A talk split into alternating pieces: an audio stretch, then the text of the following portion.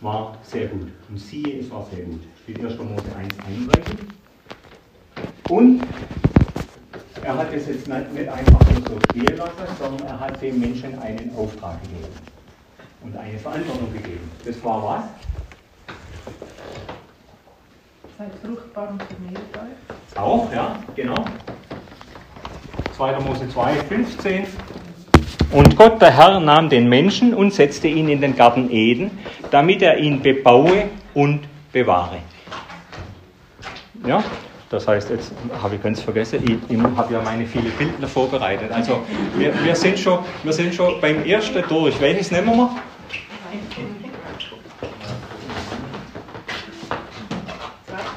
Also ich würde die nehmen.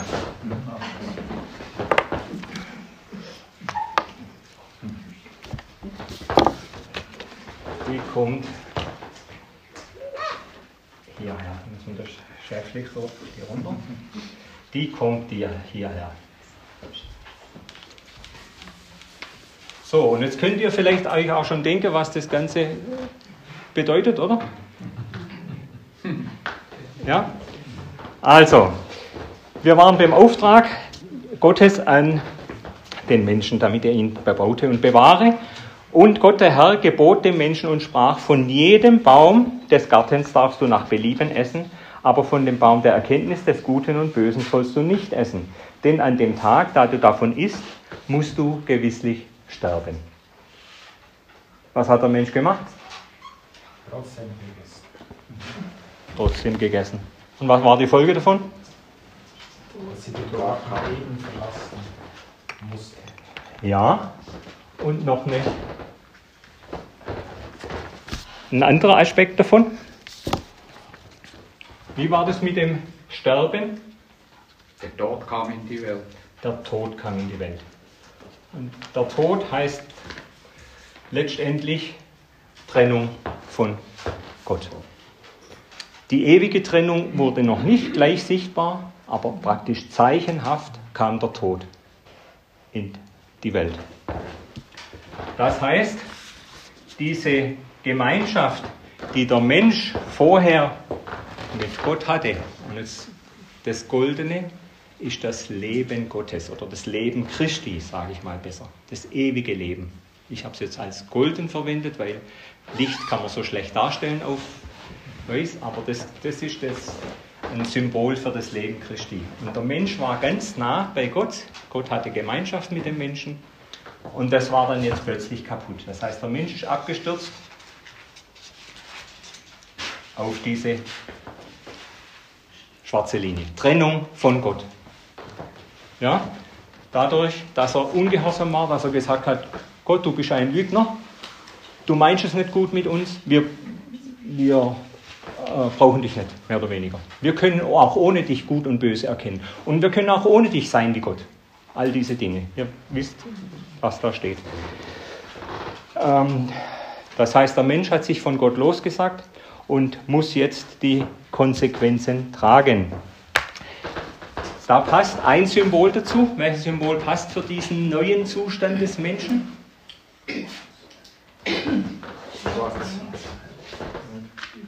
Das hier.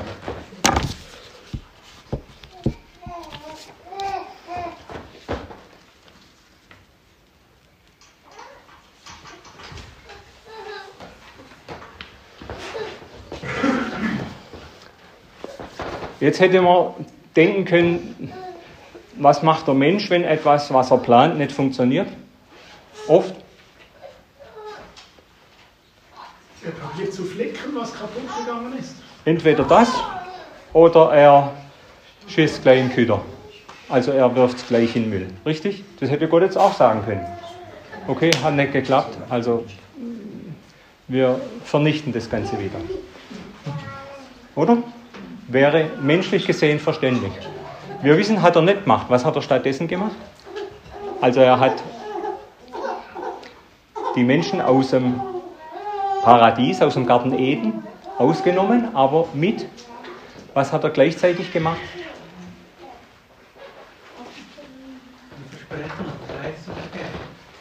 Er hat gesagt, die Schlange, die euch verführt hat, um die wird sich einer kümmern. der Same der Frau, wird ihr den Kopf zertreten.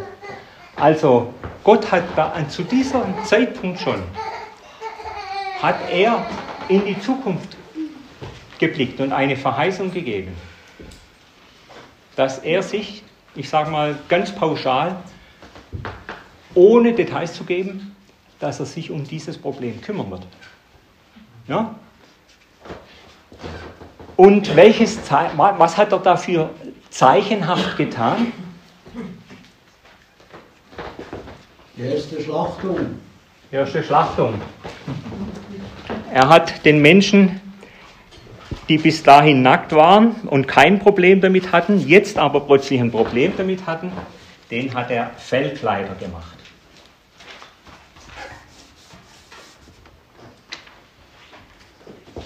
Ja? Und damit musste er ganz offensichtlich ein Tier oder Tiere töten.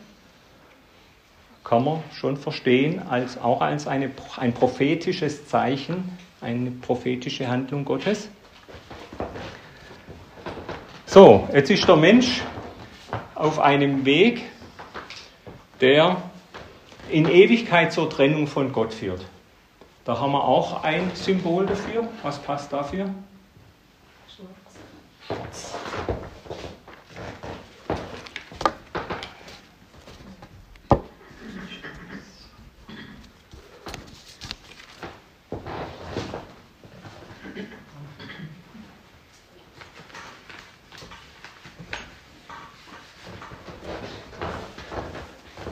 Was hatte Gott mit den Menschen eigentlich vor? Leben. Ewiges Leben, das heißt Gemeinschaft mit den Menschen. Der Mensch sollte in seiner Gegenwart sein. Und wir können aus der Aussage, dass es auch einen Baum des Lebens im Garten Eden gab, können wir schließen, dass es von dieser vollkommenen Schöpfung des Menschen noch eine Steigerung gab, nämlich das ewige Leben. Ja? Damals schon.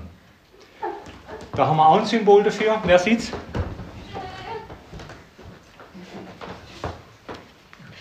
das hier. Also auch wenn wir wissen, es ist ewiges Leben, können wir uns nicht vorstellen, aber es, es äh, will ich einfach mal mit diesem Symbol darstellen. Äh, übrigens, wie kann man dieses ewige Leben, diese ewig, ewige Herrlichkeit beschreiben? Wer hat eine Idee? Unterträgt die Gemeinschaft mit Gott. Ja. Und wie wird die sein? Glückselig. Glückselig. Aber glückselig in einem Maße, dass keines Menschen Auge, keines Menschen Ohr, keines Menschen Herz fähig ist, diese Herrlichkeit zu verstehen, zu, sich auszudenken, sich auszumalen, zu erforschen, was auch immer. Geht nicht. 1. Korinther 2, 9. Ja? Und das Gegenteil davon ist natürlich hier unten ähm, ewiges Getrenntsein von Gott, Verlorensein, Hölle.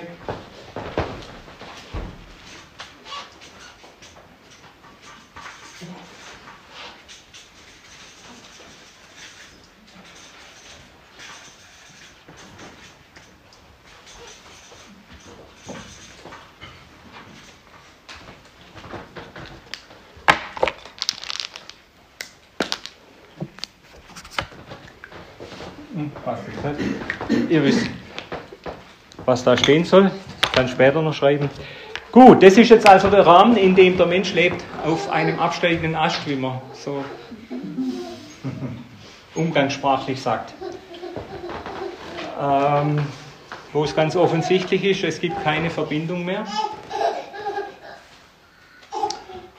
Aber Gott hat ja schon angedeutet, er wird sich um dieses Problem kümmern. Und wir wissen von der Schrift her, er hat dutzende Male darauf hingewiesen, dass er oder wie er sich darum kümmern wird, nämlich dass er einen, eine gewisse Person senden wird, die sich um das Problem kümmern wird.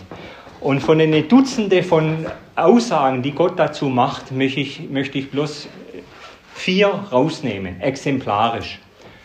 Wen können wir da nehmen? Wenn wir so halbwegs in zeitlicher Abfolge nehmen, wen können wir da nehmen?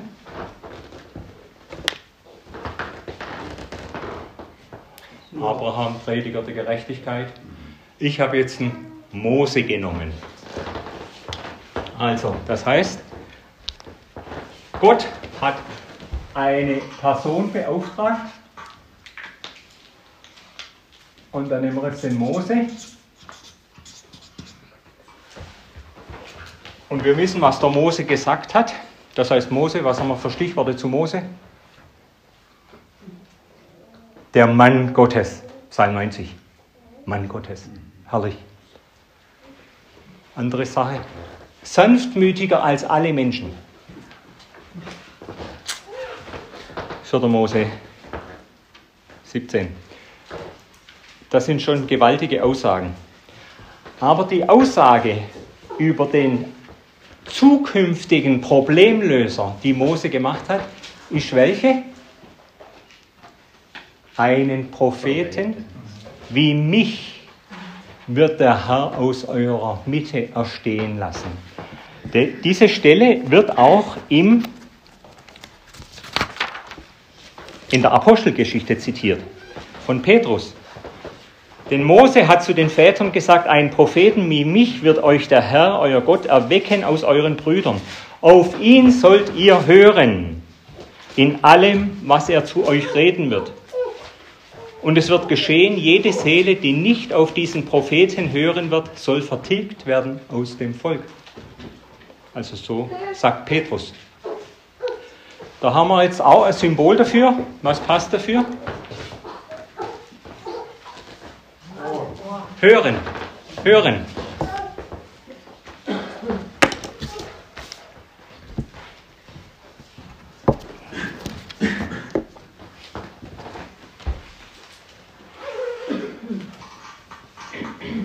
Aber gleichzeitig zeigt diese, diese Aussage wohin? In die Zukunft. Da. Auch wenn Mose nicht definieren konnte, Jahr und Tag und Uhrzeit, aber da wird was sein. Da wird der Herr einen senden, der euch was zu sagen hat und auf den ihr hören sollt. Ähm, die Schrift, ja, aus Zeitgründen lasse ich die Schriftstellen jetzt weg, die hätte ich sonst jetzt hier drunter geschrieben.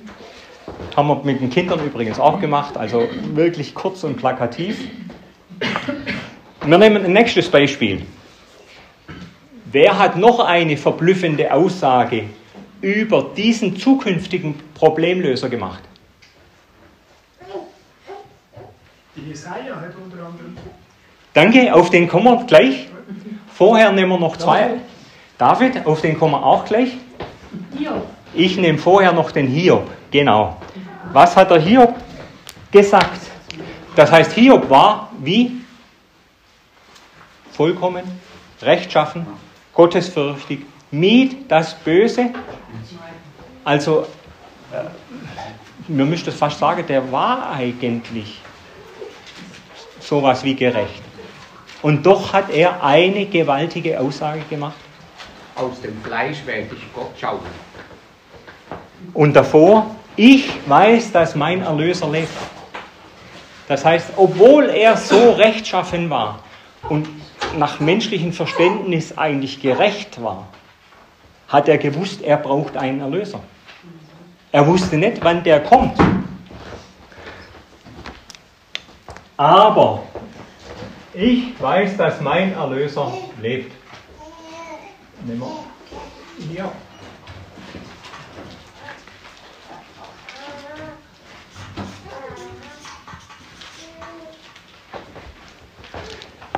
Da habe ich versucht herauszufinden, was es im Internet für, für Bilder zum Thema Erlösung gibt oder Erlöser gibt oder Erretter gibt. Also es kommt, äh, die Welt kennt sowas nicht. Man kommt immer auf christliche, äh, sagen wir, Symbole. Wo es was gibt bei Retter, da kommt man dann zu solchen Fernsehserien wie die Bergretter und die Meeresretter und all diese, all diese Leute. Also die Weltretter. So, Ich weiß, dass mein Erlöser lebt, und zuletzt wird er sich über den Staub erheben. Und nachdem diese meine Hülle zerbrochen ist, dann werde ich von meinem Fleisch los Gott schauen. Ja, ich selbst werde ihn schauen, und meine Augen werden ihn sehen, ohne ihm fremd zu sein. Danach sehnt sich mein Herz in mir. Schon gewaltige Aussage. Also, wir haben aber bei Hiob das gleiche wie bei Mose auch. Er wusste nicht wann. Er hat bloß gesagt, mein Erlöser lebt. Und er wird ihn sehen irgendwann in der Zukunft. Aber wann war nicht klar. Jetzt gehen wir zum König David. Was hat David äh, über diesen zukünftigen Problemlöser gesagt?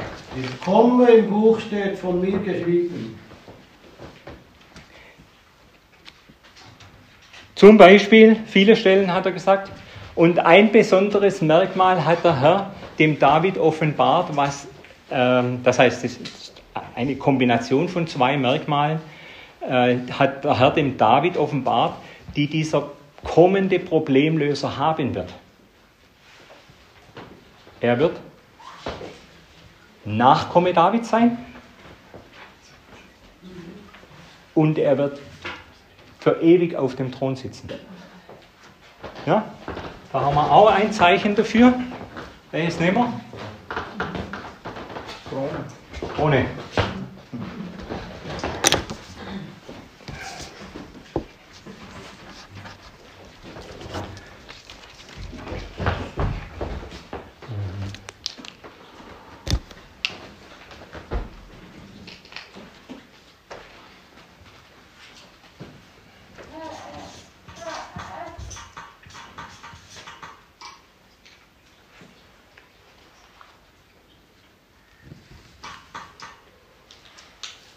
Haben wir das Gleiche. Gott hat offenbart dem David und David hat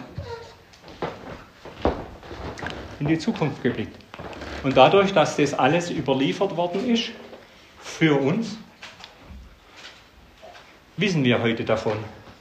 Und es kommt so langsam auch der Titel meiner Andacht durch. Ja, ihr könnt es da oben schon ein bisschen sehen. Gott sucht die Menschen, weil er sie liebt. Gehen wir noch einen Schritt weiter zu einem nächsten mm, Mann Gottes, genau, Jesaja, den der Herr beauftragt hat.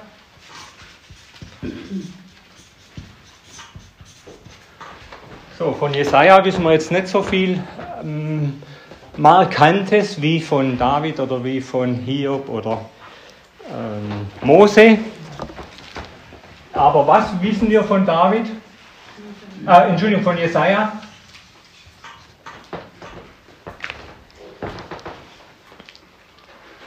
War ein Prophet.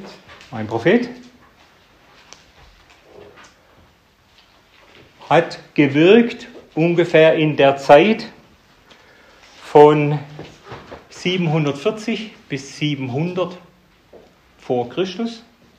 Das heißt in der Zeit, als das Nordreich Israel von den Assyrern erobert und zerstört wurde. Und er hat davor gewarnt, hat aber immer gleichzeitig von, vom Herrn den Auftrag bekommen, dorthin in die Zukunft zu zeigen. Und da sind natürlich die gewaltigsten Aussagen über den Herrn Jesus mit drin. Welche nehmen wir da raus aus den vielen? Jesaja 12, 53. Gut, genau, können wir nehmen. Ich habe jetzt entschieden, wir nehmen Jesaja 9 und 53. Wer weiß, was in 9 steht? Ein Kind. Dann nehmen wir das hier. Und in Jesaja 53, das heißt, nein, ich lese den, den ähm, Jesaja 9, lese ich zuerst noch. Denn ein Kind ist uns geboren. 700 Jahre bevor der Herr Jesus auf die Erde kam. Denn ein Kind ist uns geboren, ein Sohn ist uns gegeben. Und die Herrschaft ruht auf seiner Schulter und man nennt seinen Namen. Wunderbarer, Ratgeber, starker Gott, ewig Vater, Friedefürst. Die Mehrung der Herrschaft und der Friede werden kein Ende haben auf dem Thron Davids. Haben wir vorher schon mal gehört. Und über seinem Königreich, dass er es gründe und festige mit Recht und Gerechtigkeit von nun an bis in Ewigkeit. Der Eifer des Herrn der Heerscharen wird dies tun. Von nun an bis in Ewigkeit, haben wir vorher auch schon gehört. Das bestätigt also der Herr durch Jesaja, Kapitel 9. Und jetzt nehmen wir den, das Kapitel 53.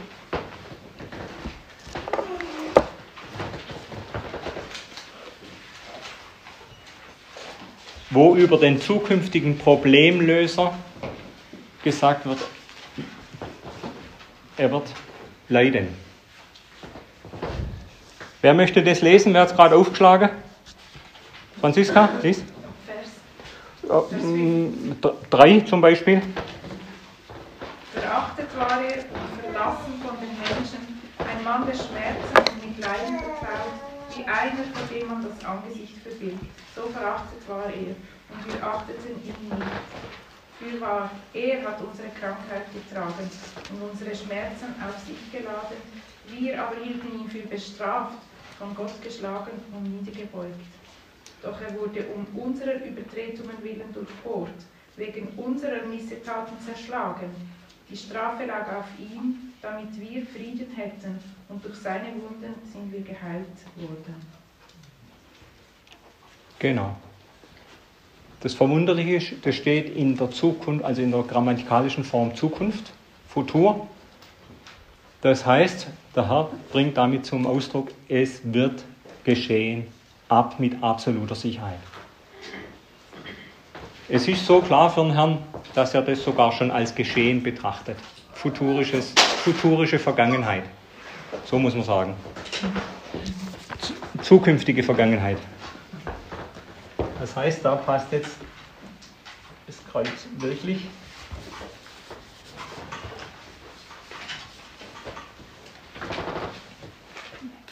Ja. Das mit der Zeitform habe ich gerade verkehrt rum formuliert, ihr habt es gemerkt. Also es ist in der Vergangenheit geschrieben, obwohl es in der Zukunft liegt. Und das ist typisch für Dinge, die der Herr als ganz, ganz gewiss und unumstößlich ankündigt, dass sie geschehen werden. So, jetzt haben wir schon ein ganz ordentliches, ganz ordentliche Auswahl von Menschen, Männern Gottes, die auf diesen zukünftigen Problemleser hingewiesen haben. Und dann kommen wir jetzt zum letzten, der auf ihn hingewiesen hat. Wer war das? Johannes der Täufer. Johannes der Täufer. Ja. Diese, ja, von, von ihm heißt es ja, er ist der Größte von allen, die von einer Frau geboren wurden. Im alten Bund. Ja. Und seine gewaltige Aussage war die, Siehe, das ist Gottes Lamm, welches der Welt Sünde trägt. Und gleichzeitig hat er mit dem Finger auf ihn gezeigt. Ja, das konnte niemand bis dahin ganz konkret auf ihn zeigen. Da ist er. Da ist er. Derjenige, auf den ihr hören sollt. Derjenige, der, der einst König sein wird in Ewigkeit. Derjenige, der aber auch leiden wird. Für uns. Für uns. Ja.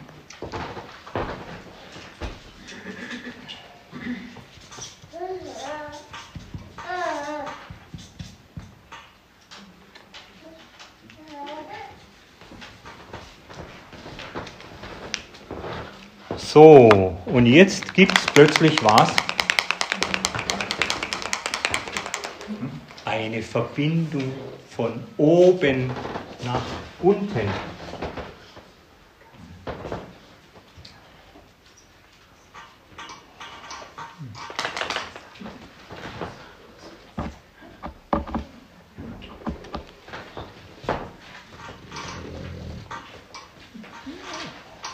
Technischen Gründen von unten nach oben.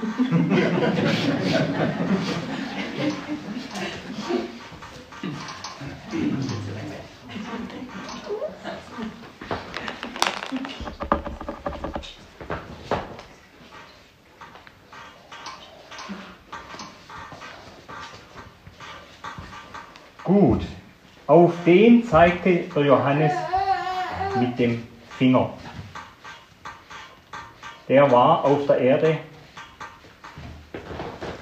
der Sohn Gottes. Gott mit uns, Immanuel.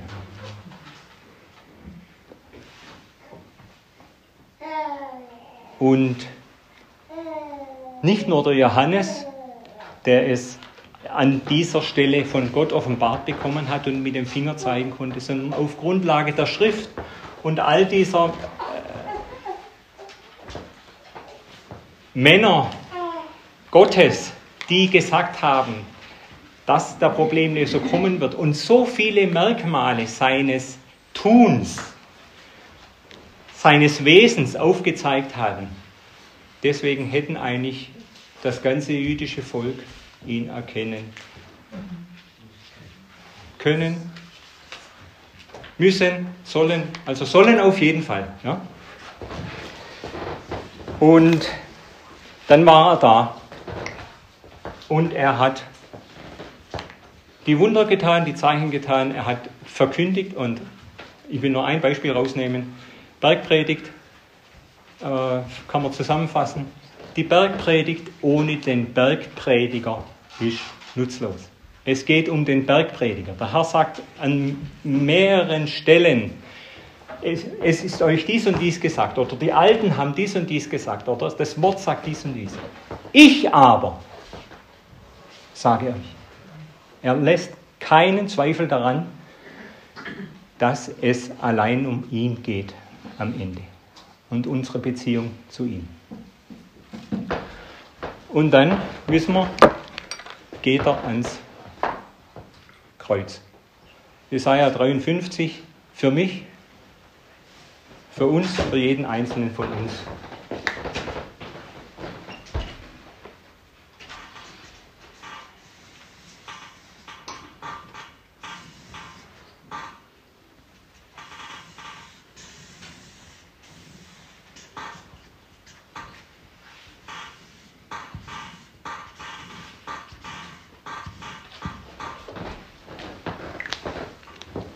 Aber nicht nur das, sondern er wird auch auferweckt aus den Toten und geht dahin, wo er zuvor gesagt hat, dass er hingehen wird. Zum Vater. Nicht zurück zum Vater. Jetzt stimmt es von unten nach oben.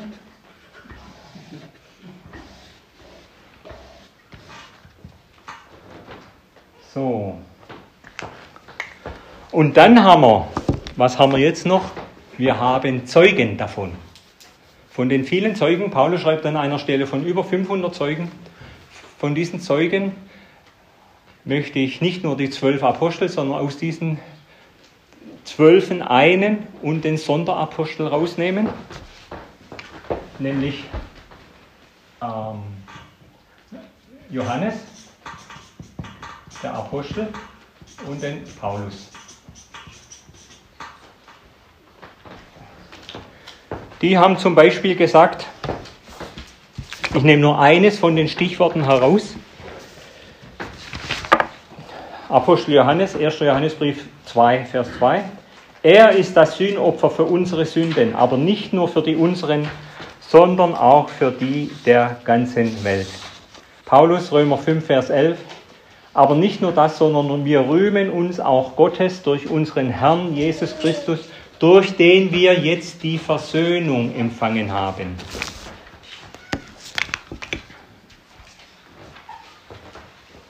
Für Versöhnung haben wir auch noch ein Bild. Das ist das hier.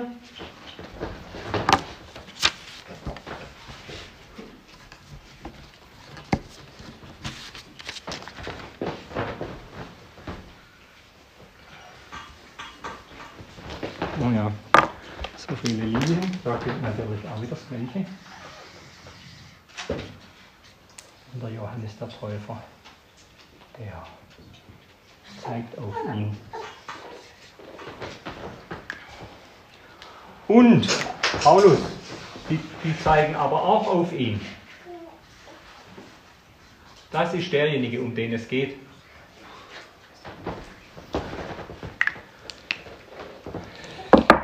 Lese noch 2. Korinther 5, Vers 19 und 20. Gott war in Christus und versöhnte die Welt mit sich selbst, indem er ihnen ihre Sünden nicht anrechnete und das Wort der Versöhnung in uns legte. So bitten wir nun stellvertretend für Christus, lasst euch versöhnen mit Gott.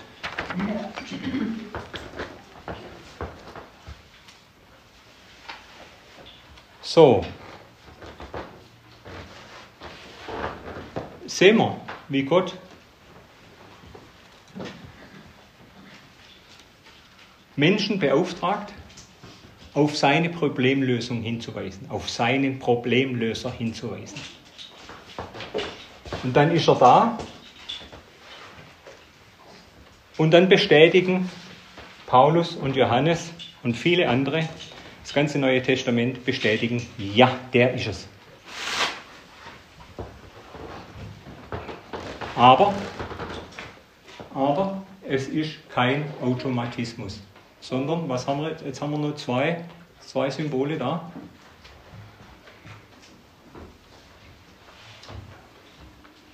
Entscheidung. Lasst euch versöhnen mit Gott, war die letzte Stelle, die ich gelesen habe. Das darf jeder tun oder auch lassen. Mit den jeweiligen Konsequenzen.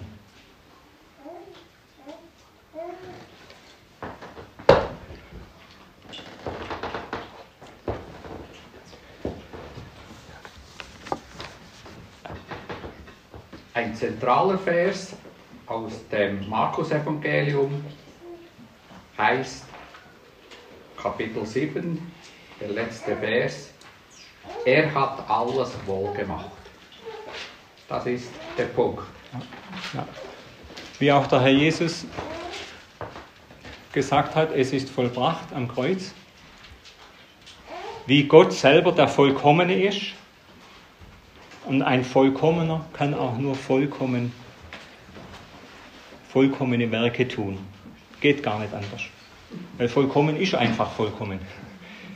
Sein Wesen ist vollkommen, sein Tun ist vollkommen. Und deswegen ist auch das Heil, die, die Problemlösung, sage ich jetzt ganz umgangssprachlich, dass der Herr Jesus die Lösung für unser Sündenproblem ist.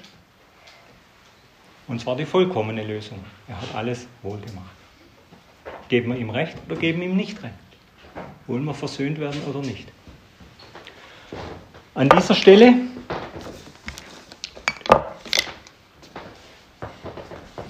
könnte ich so aufhören, aber ich möchte noch ein paar wenige Stellen zu, dazu lesen, wie es mit der Problemlösung praktisch aussehen kann. Also auf dem Kinderbergsteigerlager konnten wir das unterteilen in zwei. Wir haben dann auch Gesprächsgruppen gehabt zu dem zweiten Thema, wo wir das dann intensivieren konnten. Das haben wir also anders gemacht als hier, aber, aber von diesem hier ausgehend. Also die Frage ist jetzt letztendlich, wo sehe ich mich angesichts der Gerechtigkeit und Heiligkeit des lebendigen Gottes, angesichts meiner Ungerechtigkeit, meiner Unheiligkeit, meiner Gottlosigkeit, meiner Jesuslosigkeit. Jesuslosigkeit ist Thema.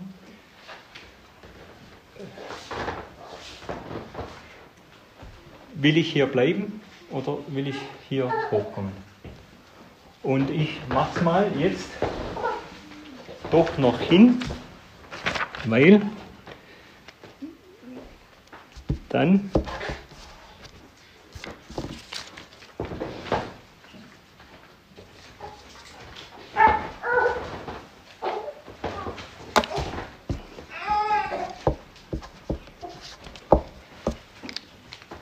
kann ich eine Sache noch zeigen. Weil genauso wie bei den Männern Gottes, die vor dem Kommen vom Herrn Jesus auf den Herrn Jesus hingewiesen haben. Genauso ist es mit Johannes und Paulus, aber nicht im Vorausblick, nicht prophetisch, sondern im Rückblick. Und die haben an ihn geglaubt. Und das ist für uns dieselbe Frage. Wohin blicken wir? Dieser Pfeil, der kann jetzt natürlich nicht wieder in die Richtung gehen, sondern dieses Leiden für mich, dieses Leiden für uns ist vollbracht, vollständig, abgeschlossen. Die Rettung, die Problemlösung ist vollbracht. Ich kann nichts mehr dazu tun. Aber schaue ich auf den, komme ich zu dem, vertraue ich dem, stimme ich Gott zu, wenn er sagt, der Herr Jesus ist meine Problemlösung. Wenn ja, wenn ich das so mache, in Übereinstimmung mit Gott, dann versetzt er mich dahin. Und dann macht er aus meinem verfinsterten schwarzen Herzen, gibt er mir das neue Herzen, neue Herz. Und man kann nur eins von beiden haben. Also ich müsste jetzt da jetzt eins wegmachen. Nur der Darstellung wegen lasse ich mal noch dran. Und die paar Stellen, die das bezeugen, ähm, Ihnen für die Kinder war der Merkvers Johannes 3,16. Den kennt ihr alle auswendig, oder?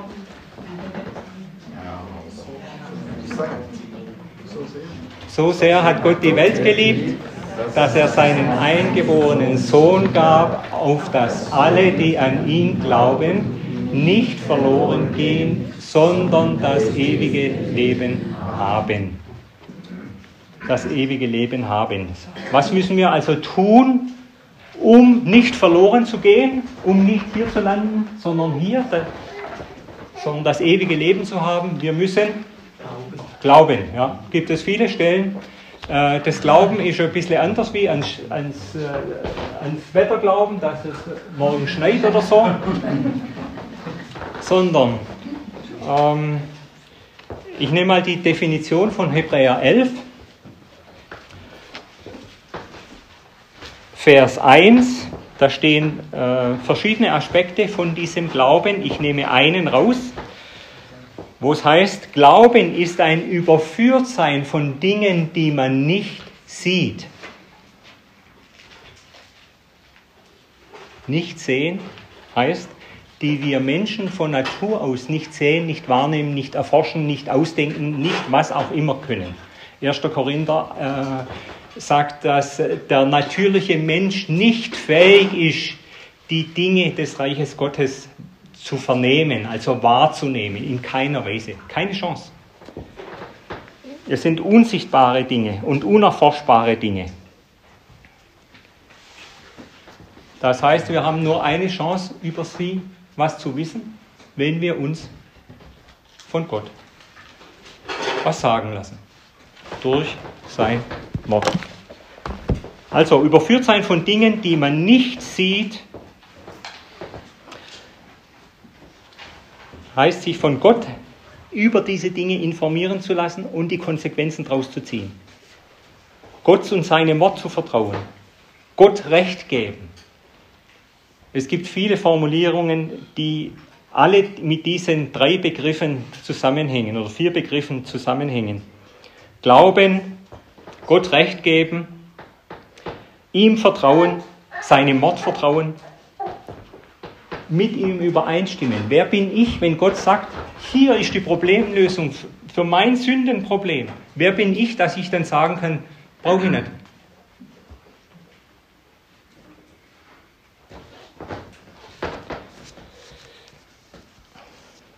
Auch zum Beispiel Johannes 1 hat man heute schon gelesen, die Stellen 12, Vers 12 und 13, wo es heißt, alle aber, die ihn Aufnahmen gab er das Recht, die Vollmacht Gottes Kinder zu werden. Ja? Ähm, Aufnahmen, ich möchte mal nur an dem Wort aufnehmen oder annehmen äh, ein bisschen eingehen. Annehmen, ihn annehmen heißt einfach auch, seine Sicht der Dinge zu übernehmen. Der Herr Jesus sagt auch von sich selber, ich bin die Problemlösung, ich bin die Lösung für eure Sünden. Ich bin der Weg, die Wahrheit und das Leben. Wer bin ich, dass ich dann sagen kann, nee, ist nicht so. Wenn er sagt, es ist vollbracht, wer bin ich, dass ich dann sage, nee, nee, ich muss noch. Nee. Hebräerbrief, er hat uns vollkommen gemacht. Am Kreuz und in der Auferstehung. Und so bedeutet Jesus als Retter und Herrn in mein Herz aufnehmen, bedeutet auch alles, mich selber, Gott, den Herrn Jesus, so zu sehen, wie Gott ihn sieht, wie der Herr Jesus sich selber sieht. Korinther sagt, die Welt sieht den Herrn Jesus oder erkennt den Herrn Jesus nach dem Fleisch und wer ihn nach dem Geist erkennt, erkennt ihn so, wie Gott ihn sieht, wie der Herr Jesus sich selber sieht.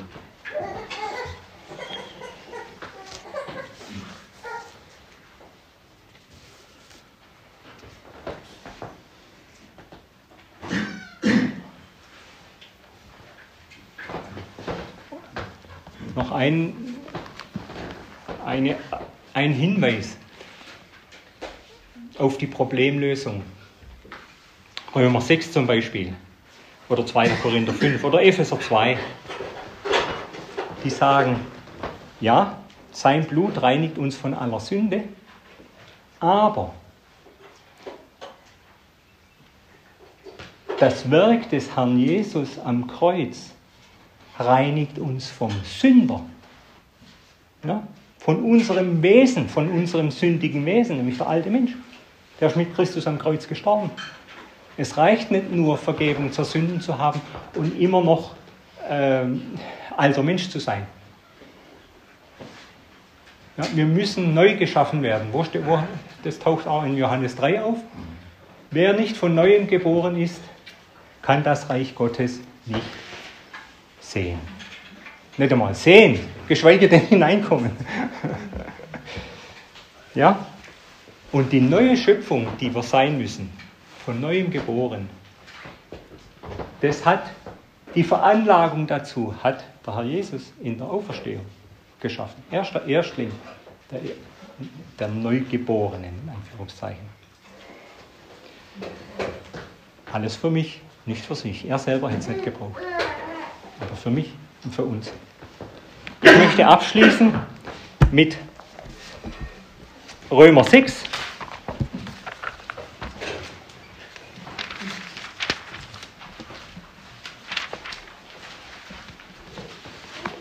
Da wäre das ganze Kapitel interessant. Ich nehme 11 bis 14.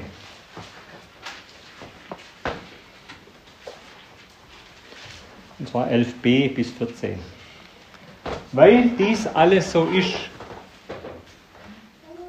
Gottes Realität, unsichtbare Dinge, die wir uns von Gott sagen lassen müssen. Die neue Schöpfung, die erleben wir vielleicht auch nicht so handfest im Alltag. Aber Gott sagt, wer in Christus ist, ist eine neue Schöpfung. Und in Christus sind wir, wenn wir ihm Recht geben, wenn wir Gott Recht geben über die Lösung unseres Problems. Und dann steht hier, Vers 11, so auch ihr haltet euch der Sünde für tot, Gott aber lebend in Christus Jesus. So herrsche nun nicht die Sünde in eurem sterblichen Leib, dass er seinen Begierden gehorcht. Stellt auch nicht eure Glieder der Sünde zur Verfügung als Werkzeuge der Ungerechtigkeit, sondern stellt euch selbst Gott zur Verfügung als Lebende aus den Toten und eure Glieder Gott zu Werkzeugen der Gerechtigkeit. Denn die Sünde wird nicht über euch herrschen, denn ihr seid nicht unter Gesetz, sondern unter Gnade. Gilt für alle, die Gott glauben, Gott vertrauen, Gott Recht geben über unseren Problemlöser, Jesus Christus. Vielen Dank.